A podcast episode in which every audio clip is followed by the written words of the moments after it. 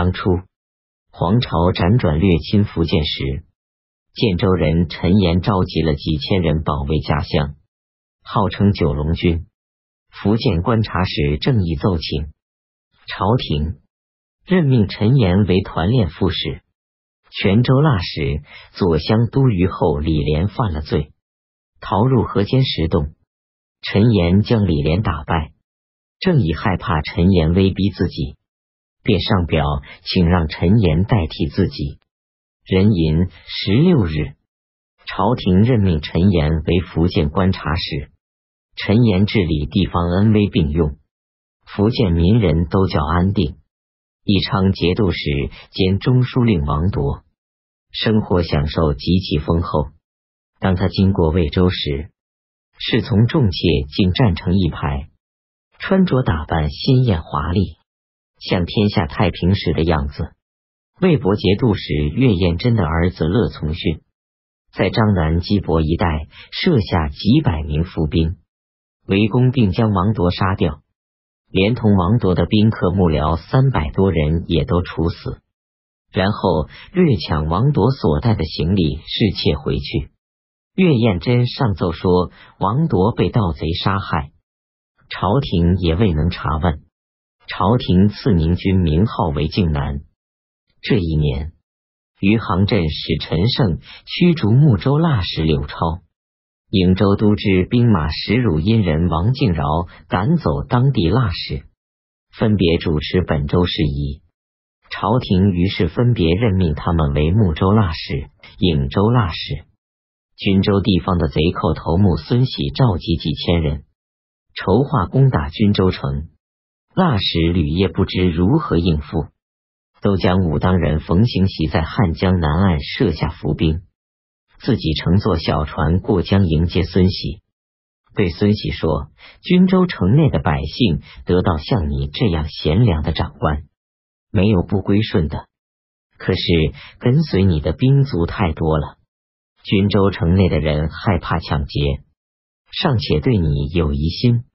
你不如把人马放在江北，单独与左右亲信轻装过江。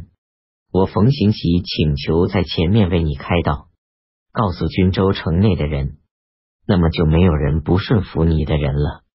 陈喜认为这样不错，便听从冯行喜的安排。不久，孙喜渡过汉江，军中官吏前来迎接拜见。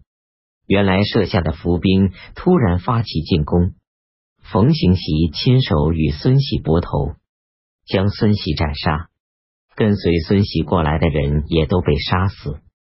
江北面孙喜的人马看到这种情况，都溃散了。山南东道节度使上书奏报冯行喜的功劳，唐僖宗颁诏任命冯行喜为军州腊使。军州西面有座长山，正对着从襄州、邓州进入蜀地的交通要道。不少盗贼占据常山，掠抢送往成都的贡品赋税。冯行喜消灭了常山的盗贼，使去往蜀地的道路得以通行。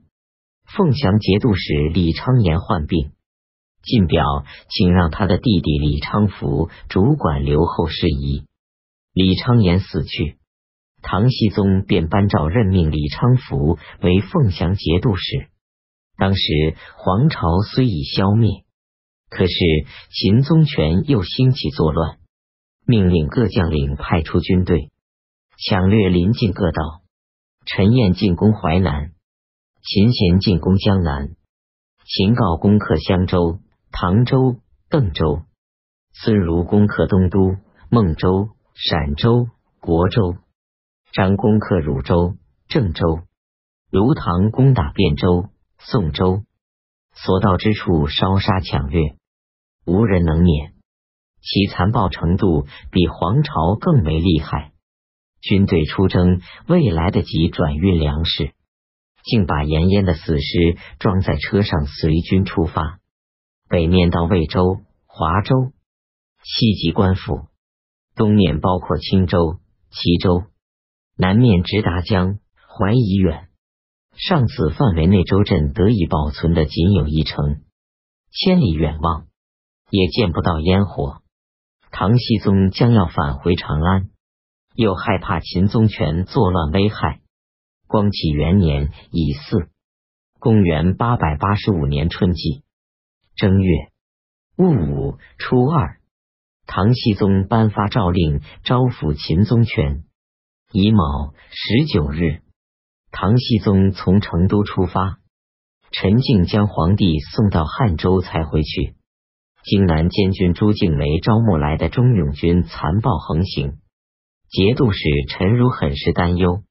郑少爷镇守荆南，派遣大将申屠从带领军队五千到长安攻打黄巢。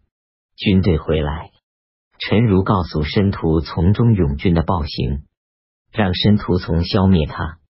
钟勇军将领成军从得知，便率领人马奔往朗州。中途从追击攻打钟勇军，斩杀一百多人。此后，申屠从又独自掌管军政大权。雷满多次攻打抢掠荆南，陈如用丰厚的资财贿赂，让他退兵。淮南将领张、韩师德背叛高骈，分别占据富州、越州，自称刺史。陈如请张赞为行军司马。韩世德暂为节度副使，带领军队攻打雷满。韩世德率领军队到巫峡一带大肆抢掠，回到越州，张率军回去驱逐陈如，而取代了他。陈如要逃奔唐僖宗那里，被张挟持回去，囚禁起来。张是华州人，性情贪婪暴虐。荆南地方的旧有将领几乎全被他杀光了。在这之前，朱敬梅多次屠杀军中大将和富商，霸占他们的资财，使自己富有。朝廷派遣宦官杨玄惠去取代了他。朱敬梅留居荆南，他曾经晾晒衣服，被张看到开山了贪欲，便派遣军队夜间前去攻打。杀掉朱敬梅，把财物全部抢去。张很记恨牙将郭宇的勇悍，想杀害他。郭宇联合党羽一千人逃离。庚申初四，郭宇攻占归州，予以占据，自称刺史。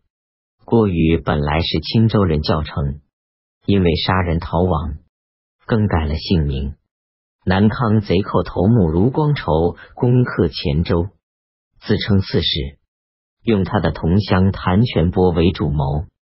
秦宗权责令光州刺史王旭提供田租赋税，王旭不能供给，秦宗权大为震怒，发兵攻打王旭。王旭恐惧，调动光州、寿州全部军队五千人，驱赶这里的百姓过江。任命刘行权为前锋，辗转抢掠江州、洪州、黔州。这个月又攻克了汀州、漳州，但都不能固守。秦宗权进犯颍州、亳州，朱全忠在交椅将他打败。